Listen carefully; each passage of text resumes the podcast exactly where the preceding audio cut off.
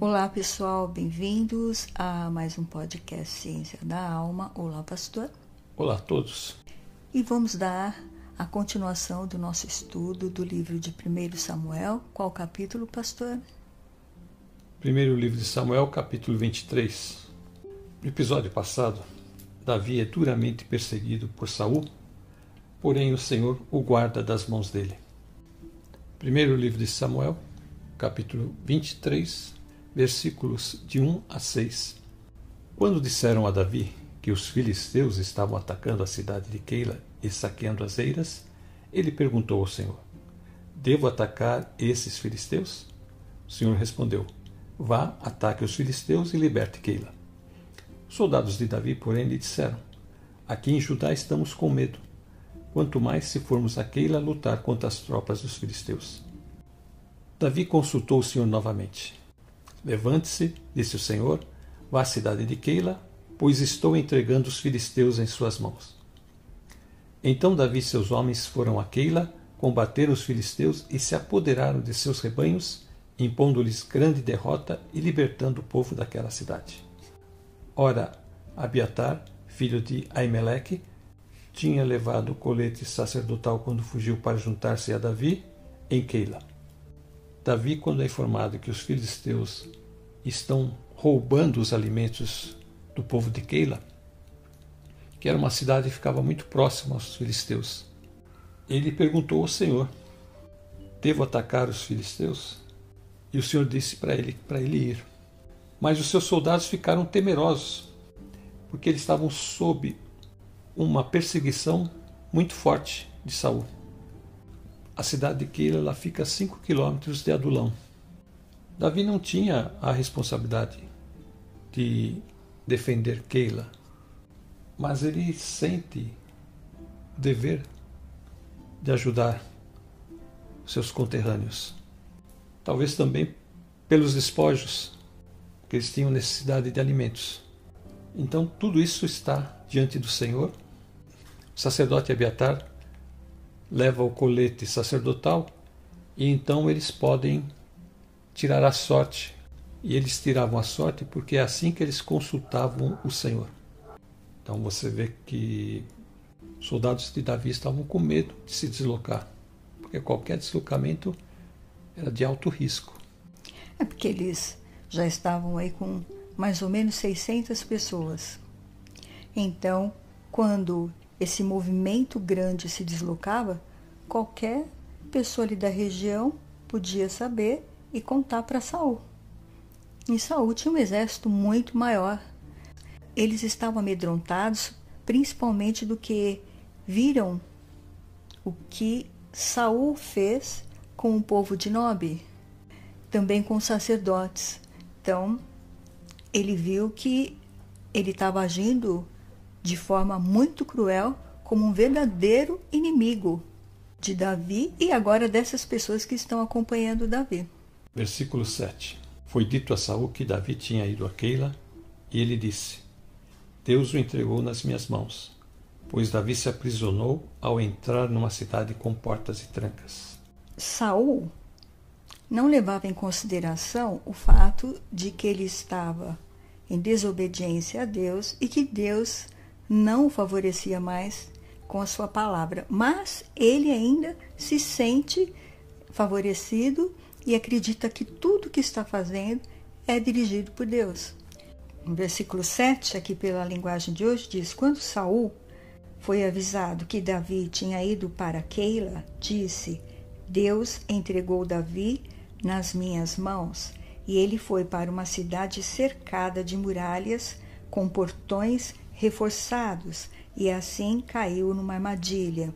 Então ele achou que Deus tinha preparado um laço para Davi e para os seus exércitos, os soldados de Davi, e que agora então eles poderiam, com eles encurralados, matá-los. E ele então no versículo 8 chamou todos os soldados para a batalha a fim de marchar contra Keila e cercar Davi e os seus homens. Ele já achava que aqui ele tinha a vitória nas mãos. Então agora nós vamos lá e vamos esmagá-los, não vai ficar nenhum. Só que da mesma forma como Saul recebe as notícias sobre Davi, Davi também recebe as notícias do que Saul está fazendo. O que, que ele fala aí no versículo 9, pastor? Versículo 9. Quando Davi soube que Saul tramava atacá-lo, disse a Abiatar: Traga o colete sacerdotal. Então orou: Ó Senhor Deus de Israel, esse teu servo ouviu claramente que Saul planeja vir a Keila e destruir a cidade por minha causa. Será que os cidadãos de Keila me entregarão a ele? Saul virá de fato, conforme teu servo ouviu? Ó Senhor, Deus de Israel, responde-me. E o Senhor lhe disse: Ele virá. E Davi novamente perguntou: Será que os cidadãos de Keila entregarão a mim e a meus soldados a Saul? E o Senhor respondeu: Entregarão. Então Davi e seus soldados que eram cerca de 600, partiram de Keila e ficaram andando sem direção definida. Quando informaram a Saul que Davi tinha fugido de Keila, ele interrompeu a marcha. Nós podemos observar como age o homem de Deus e como age o homem que acredita que está no caminho de Deus, porém fazendo maldades e cometendo atrocidades como Saul. No versículo 7, Saul quando sabe que Davi está em Keila, ele diz: Deus me entregou Davi nas minhas mãos. No versículo 10, Davi consulta a Deus para ver se deve sair de Keila ou não, porque ele está com medo de que o povo de Keila vá entregá-lo a Saul. Então ele chama o sacerdote, que é o servo de Deus. Ele não vai fazer isso sem o servo de Deus. E agora o sacerdote traz o manto que tem as pedras aí onde eles consultam, ele traz o urim e o tumim, que são as pedras de consulta que eles vão consultar para ver o que, que Deus vai falar, e ele ora. No versículo 10 ele diz: Então Davi disse: Ó Senhor, Deus de Israel, eu, o teu servo Davi, soube que Saul está planejando vir a Keila para destruí-la por minha causa. Então, olha o medo que ele está do povo de Keila ser destruído. Então, ele está orando ao Senhor para ver o que ele faz. E aí ele diz: será que os moradores de Keila vão me entregar nas mãos de Saul? A primeira pergunta. Será que Saul virá mesmo? Como ouvi dizer? Então, ó Senhor Deus de Israel, peço-te que me respondas Saul virá, respondeu o Senhor. Então veja que Deus dá resposta clara para ele, porque ele está ali dependendo do Senhor e o Senhor realmente sonda o coração de Davi, sabe que Davi não cometeu crime algum. Enquanto o outro afirma que Deus entregou Davi nas mãos dele, ele está afirmando para os seus exércitos ali tudo, quando ele não tem nenhuma resposta de Deus. Ele está falando aquilo porque ele quer passar uma imagem de que Deus está com ele. Mas ele não tem Deus no seu coração, ali é só vontade agindo, a vontade de vingança. E agora então, no versículo 12, diz assim: E será que os moradores de Keila vão me entregar a mim e também os meus homens a Saul? Davi está orando, ainda perguntando ao Senhor. E o Senhor respondeu: Sim, vão te entregar. Então Davi e os seus homens, mais ou menos 600, saíram imediatamente de Keila e seguiram sem rumo certo. Quando Saul ficou sabendo que Davi tinha fugido de Keila, abandonou o seu plano, porque o plano dele não era de Deus. O plano dele era do coração dele. Então Deus frustrou o plano dele, mas o Senhor orientou o servo dele o que deveria fazer. Essa é a grande diferença de nós andarmos com Deus e termos uma vida com Ele, pastor, do que aquele que se diz que está com Deus, cometendo todo tipo de crueldade, como Saul estava fazendo, como Doeg estava fazendo também. No episódio passado, nós falamos que as palavras de Saul iam cair por terra, porque o Senhor não estava mais com ele. E aqui a gente vê claramente que a palavra dele cai por terra. Ele falou que Davi agora está nas minhas mãos. E não aconteceu nada disso. Ao contrário, Davi consulta o Senhor através do sacerdote Abiatar e o Senhor responde tudo o que ele pergunta de forma bem clara. Saul virá e o povo de Keila o entregará nas mãos deles. Por que o pastor acha que o povo de Keila iria entregar Davi nas mãos de Saul? Se Davi acabou de ajudá-lo contra os filisteus? É uma contradição, mas a gente entende que eles querem preservar as suas famílias. Eles ouviram o que aconteceu em Nob, a cidade dos sacerdotes. Então eles ficam temerosos. Então, para preservar a cidade e a vida das suas famílias, eles entregariam Davi a Saul. Até porque Davi tinha perguntado se deveria ajudar Keila. E o Senhor fala para ele. No versículo 2, ele fala: Devia atacar os filisteus? Sim, respondeu o Senhor. Ataque-os e salve a cidade de Keila. O Senhor queria salvar os moradores de Keila. Então, por isso que Davi tem esse temor de que toda essa cidade seja destruída em função dele, de seus soldados estarem ali os ajudando. Então, ele consultou a Deus e Deus falou: sai daí. Versículo 14. Davi permaneceu nas fortalezas do deserto e nas colinas do deserto de Zife. Dia após dia, Saul procurava mas Deus não entregou Davi em suas mãos. Quando Davi estava em Oreza, no deserto de Zif, soube que Saul tinha saído para matá-lo. E Jonatas, filho de Saul, foi falar com ele em Oreza. E o ajudou a encontrar forças em Deus. Não tenha medo, disse ele, meu pai não porá as mãos em você. Você será rei de Israel e eu serei o segundo em comando. Até meu pai sabe disso. Os dois fizeram um acordo perante o Senhor. Então Jonatas foi para casa, mas Davi ficou em Oreza. Aí no finalzinho do versículo 14 diz que Saul continuava a procurá-lo todos os dias, mas Deus não entregou Davi a ele, quer dizer, é uma caça feroz. Todo dia Davi tinha que se esconder, e ficar de um lugar para outro, vagando, como diz aqui, quando ele foge de Keila, sem rumo pelo deserto, sem ter cometido nenhum crime, sem ter feito mal algum ao seu povo, à sua nação, aos sacerdotes da sua nação, ele tem que estar fugindo como um criminoso para poupar a sua vida, até porque Deus tem um plano com ele. Então Deus o guarda. E agora então, ele, no meio de toda esta confusão, todo dia está tendo notícias de que Saul chegou mais perto, de que Saul quase descobriu onde eles estavam, eles vão para cá e para lá. Ele recebe uma visita maravilhosa, porque Davi, no versículo 15, disse que estava com muito medo de Saul, porque sabia que o objetivo de Saul era vê-lo morto. Então ele passa a viver nesse deserto, ali em Oreza, que fica perto de Zif, e Jonatas, seu amigo, vai se encontrar com ele e adivinha o que Jonatas vem falar para ele.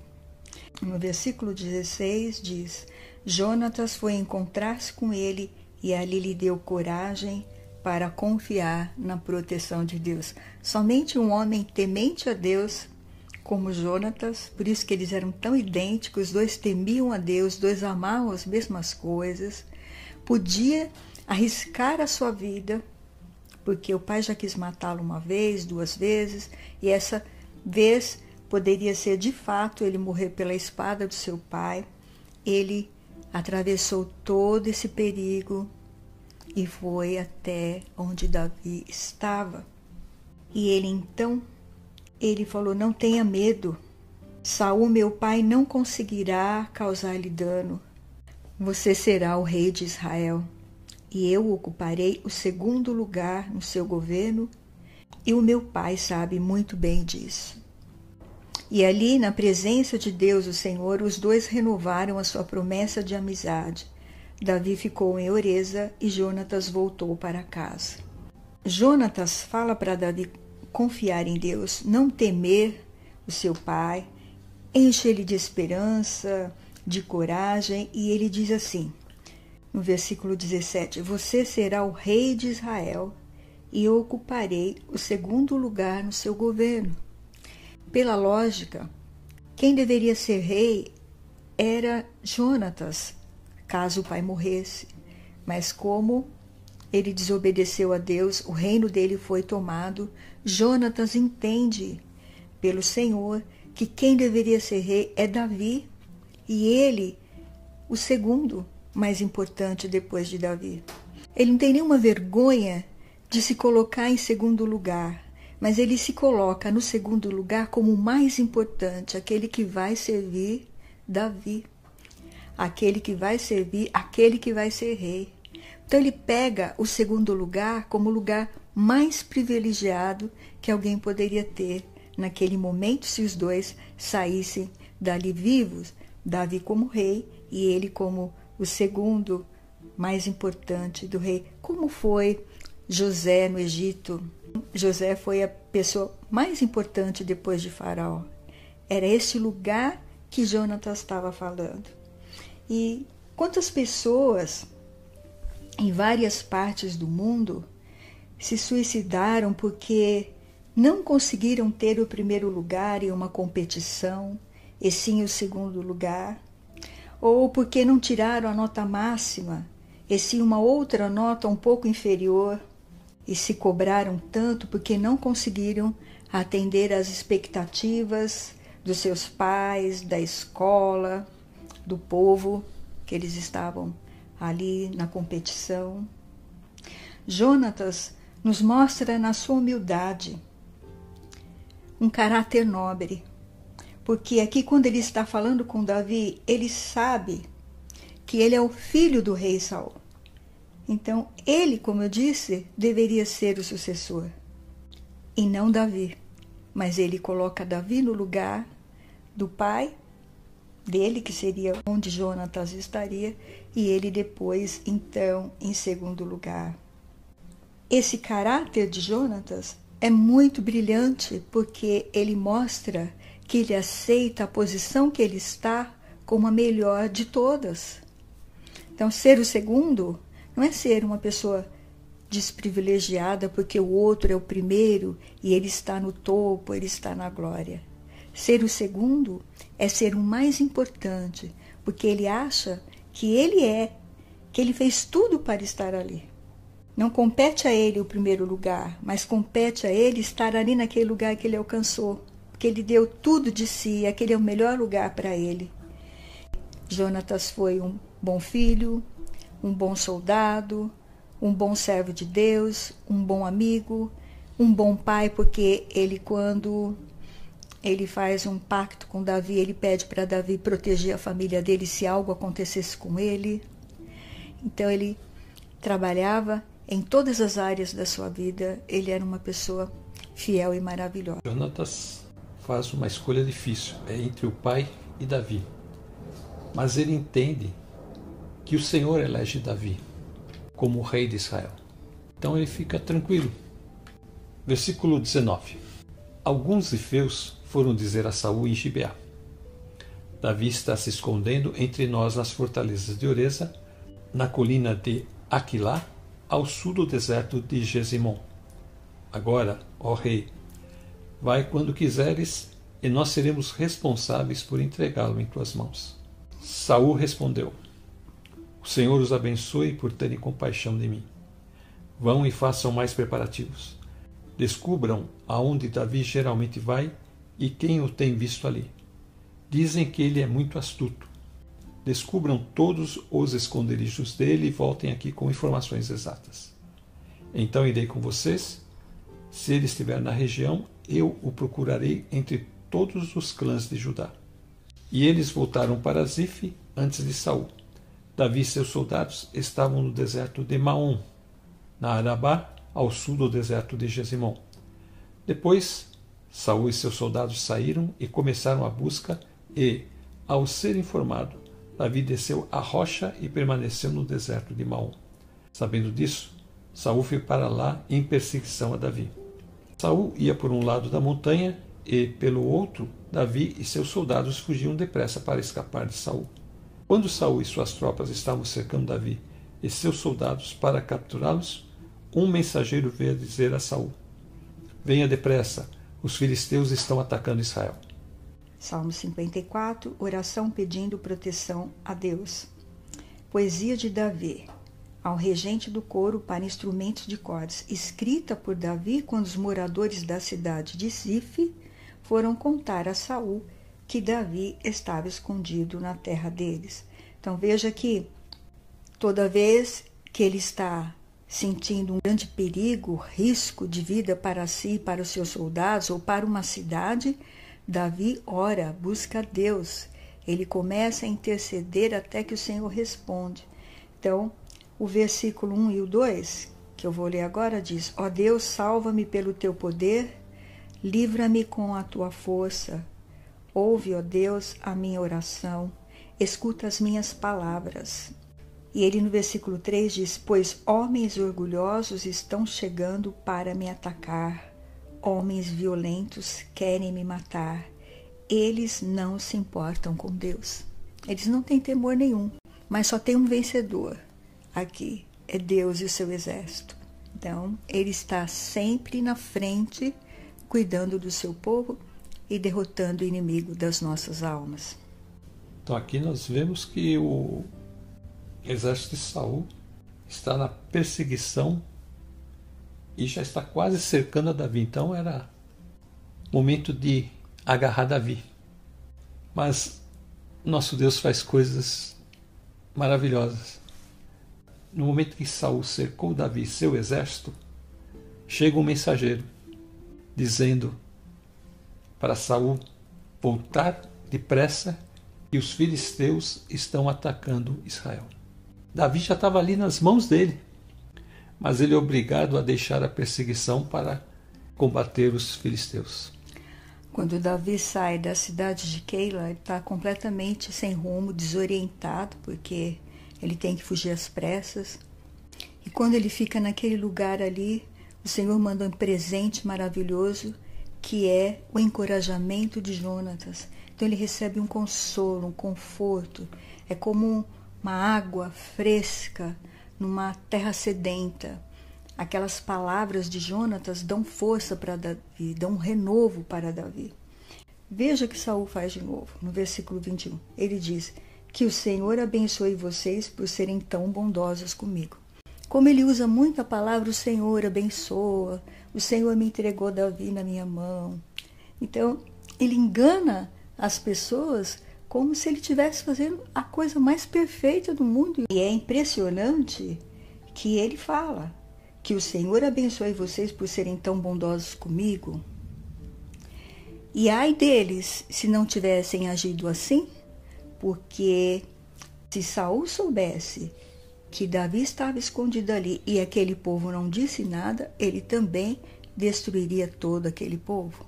Porque como ele estava com sede de sangue e de vingança, ele mataria aquelas pessoas também. Eles se antecipam, eles sabiam que Saul havia matado toda aquela cidade de Nob. Então eles vão falar com Saul. Aqui, na verdade, eles estão indo ao governo estabelecido não por uma construção espontânea. Eles estão indo obrigados para preservar as suas cidades e as suas vidas. Como os moradores de Keila. Eles estão todos com medo de Saul. Eles não, não é respeito mais, eles não respeitam Saul como aquele grande general, aquele grande rei que está na frente das batalhas por Israel, agora eles estão com medo de serem destruídos por esse rei. Ele está numa batalha contra um homem só, colocando todo um exército, gastando o dinheiro do povo contra uma pessoa. E olha o que ele dizia Davi. Dizem que ele é muito esperto.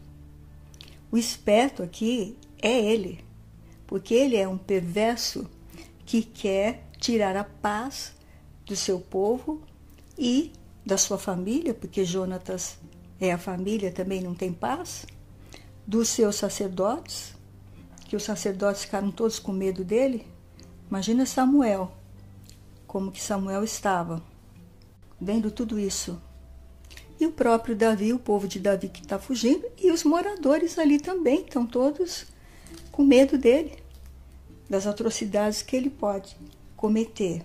Naquela conversa de Jonatas com Davi, ele deixa bem claro que o pai dele sabe que Davi será o rei de Israel. Então, Saul está lutando contra quem?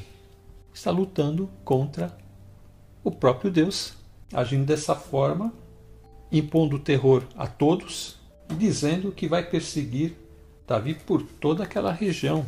Ele diz entre todas as clãs de Judá, na minha versão.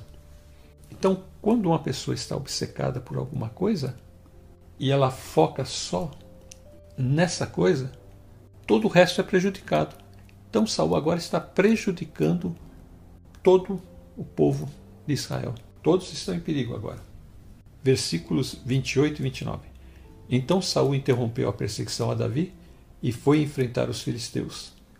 Por isso chamam esse lugar Selah Hamalekote. E Davi saiu daquele lugar e foi viver nas fortalezas de Engedi. Selah Hamalekote significa pedra do escape ou pedra das divisões. Na Bíblia de Jerusalém diz que é a garganta das separações. Então ali Saul é obrigado a deixar a perseguição a Davi e voltar depressa para se defender dos filisteus. E aí no versículo 26 diz: Saul e os seus soldados estavam de um lado do monte e Davi e os seus do outro. E eles estavam fugindo depressa, os de Davi estavam fugindo depressa para escapar dos soldados de Saul que já estavam ali para pegá-los. Então veja que é algo sobrenatural, ele chega exatamente nesse momento. Porque aqui no versículo diz: Mas justamente nesse momento um mensageiro chegou e disse a Saul: Volte imediatamente. Os filisteus estão invadindo o país. Então Deus abriu a porta de Israel para os filisteus entrar enquanto Saul estava lá perseguindo seu servo. E esse mensageiro foi a jato, de uma forma sobrenatural, ele chegou ali nesse exato momento. Engedi, segundo nota da Bíblia de Genebra, era uma fonte grande na costa íngreme ocidental do Mar Morto. Então tudo está acontecendo ali no sul do Mar Morto, ali, naquela região ali, no território da tribo de Judá. Aqui Saul abençoa aqueles que vão falar aonde o seu inimigo está. E ele diz que ele vai revirar todo Judá para achar Davi, se Davi estiver ali. E me fez lembrar uma passagem que se encontra em 2 Timóteo, capítulo 1, versículos 16 e versículo 17, que diz assim: que o Senhor seja bondoso com a família de Onesíforo, pois muitas vezes ele me animou e não teve vergonha de mim por eu estar na cadeia. Pelo contrário, logo que chegou a Roma, ele me procurou até me encontrar. Então, esse homem, sabendo que Paulo estava preso, ele não sabia aonde Paulo estava. Mas como ele conhecia a obra que o apóstolo Paulo estava fazendo, quando ele fica sabendo que o apóstolo Paulo está preso, ele vai para Roma e ele procura, procura até que ele encontra onde o apóstolo está e ali ele vai levar consolo, esperança, ele fica ali com o apóstolo, leva as bênçãos também, as provisões que o apóstolo precisa, enquanto outros abandonaram ele porque ele estava preso por amor à palavra de Deus, é inocente, mas prenderam ele com falsas acusações, exatamente como está acontecendo com Davi. aconteceu aqui com o apóstolo Paulo. Ele não teve descanso enquanto ele não foi encontrar aonde o apóstolo Paulo estava preso, como Jonatas fez com Davi. Lindo a, a mensagem que Jonatas deu ali para Davi naquele momento, pastor. Ele fortalece a fé de Davi, dizendo que o Senhor o protegeria. Nós temos outra passagem na segunda carta de Paulo a Timóteo, capítulo 2, versículos de 8 a 10. Lembre-se de Jesus Cristo, ressuscitado dos mortos, descendente de Davi, conforme o meu evangelho, pelo qual sofro e até estou preso como criminoso. Contudo, a palavra de Deus não está presa. Por isto, tudo suporto por causa dos eleitos, para que também eles alcancem a salvação que está em Cristo Jesus com glória eterna. Paulo está dando instruções a Timóteo. Ele dá exemplos de um soldado, de um atleta e de um lavrador.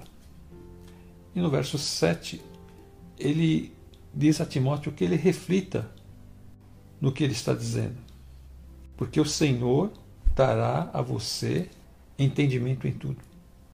E ele manda ele trazer à lembrança tudo aquilo que Jesus fez na sua morte, na sua ressurreição, aquele descendente de Davi, conforme o evangelho que Paulo está pregando, pelo qual ele sofre e está preso como um criminoso.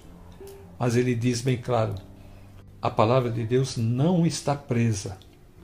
A palavra de Deus está livre para aquele coração que se abrir a ela.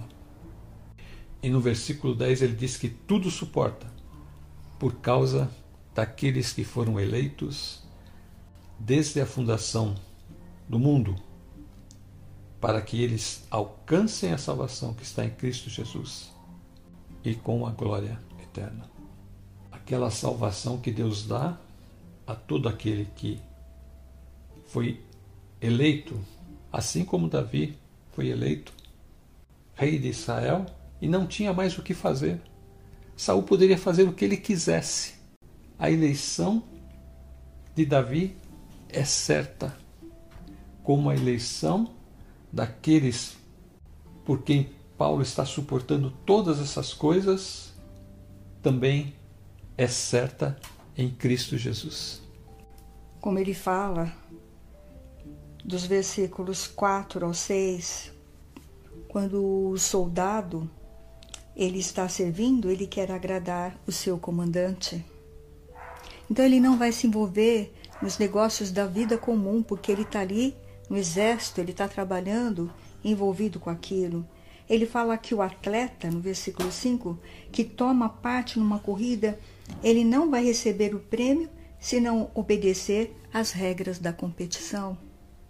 E o lavrador que trabalha no pesado deve ser o primeiro a receber a sua parte na colheita. Então, está mostrando os estágios que deve estar o servo de Deus. Primeiro, como soldado valoroso, tem que estar trabalhando, fazendo o que o Senhor manda, cuidando para que tudo seja feito exatamente como o comandante pediu, como diz a palavra do Senhor.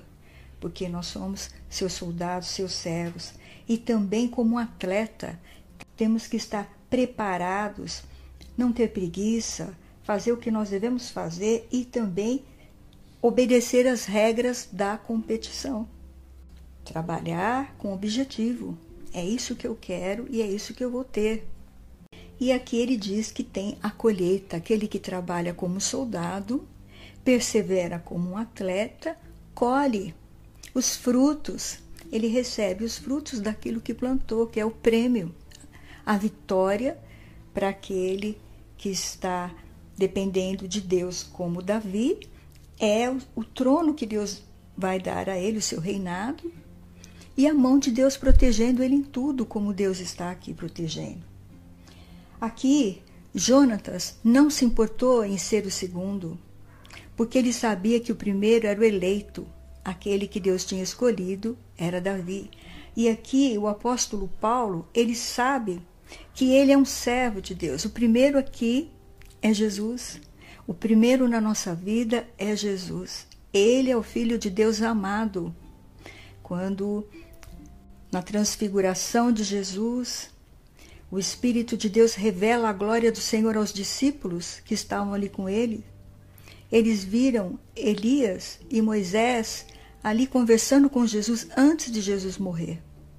E a voz que cortou o céu diz: Este é o meu filho amado. Então, Deus fez tudo por amor ao seu filho antes da fundação do mundo. Tanto o Pai como o Filho e o Espírito Santo fizeram de comum acordo a escolha de que Deus, por amor ao, ao mundo, à sua criação, ele enviaria o Filho para o resgate do homem. Já foi tudo planejado. E também o Filho viria e seria morto em nosso lugar para nos tirar da condenação do pecado e nos enviaria o seu Santo Espírito que nos convence de que somos servos de Deus, que temos uma missão e que temos que estar firmes, sabendo que o nosso inimigo é feroz, como Saul aqui é, é um inimigo espiritual, mas o Senhor está no comando da nossa vida se nós somos fiéis. O Senhor coloca este inimigo sempre à margem, nunca vai ficar na frente, porque quem está na frente é Jesus. Quem está na frente é o Filho vitorioso, aquele que morreu na cruz. Então, Jonatas não se importou e nós também não nos importamos, porque toda honra, toda glória e todo louvor seja dado ao nosso Salvador. E se nós somos seus servos fiéis, seus súditos, amém, porque nós estamos do lado certo, servindo ao pastor das ovelhas. Lembre-se de Jesus Cristo ressuscitado dos mortos, aquele que é o Rei dos Reis, o Senhor dos Senhores, aquele que será entronizado naquele dia nas bodas do Cordeiro. A Ele toda a glória, toda a honra, todo o louvor. Vamos encerrar? Amém. É uma hora. Amém. Obrigada, Senhor, por mais esse estudo que o Senhor nos deu neste dia tão glorioso, onde o Senhor nos ensinou que ser teu servo é a melhor escolha que nós podemos ter, porque o Senhor é o primeiro na nossa vida, o Senhor é o primeiro na presença de Deus que o Pai ama. E, Senhor, nós estamos aqui para te obedecer e te servir. Por isso, Senhor, levanta os teus olhos agora, Senhor, estende as tuas mãos para aqueles que estão caídos, aflitos, que eles possam se acercar de Ti agora, Pai, e receber do Senhor livramento, libertação, salvação, transformação nas suas vidas, para a honra e glória do Teu santo nome. Que eles sejam libertos, Pai, de qualquer coisa que os aprisione, quebra as correntes pelo Seu poder, destrói estas correntes, seja do que for, Senhor, no emocional, no espiritual, no físico que elas recebam do Senhor livramento e libertação para estarem firmes diante do Senhor, transformadas por este poder. E assim seja, Pai, em nome do Senhor Jesus. Eu já vou me despedindo. Fiquem todos na paz do Senhor Jesus e até a próxima. Também quero me despedir dizendo: fiquem com Deus e até a próxima.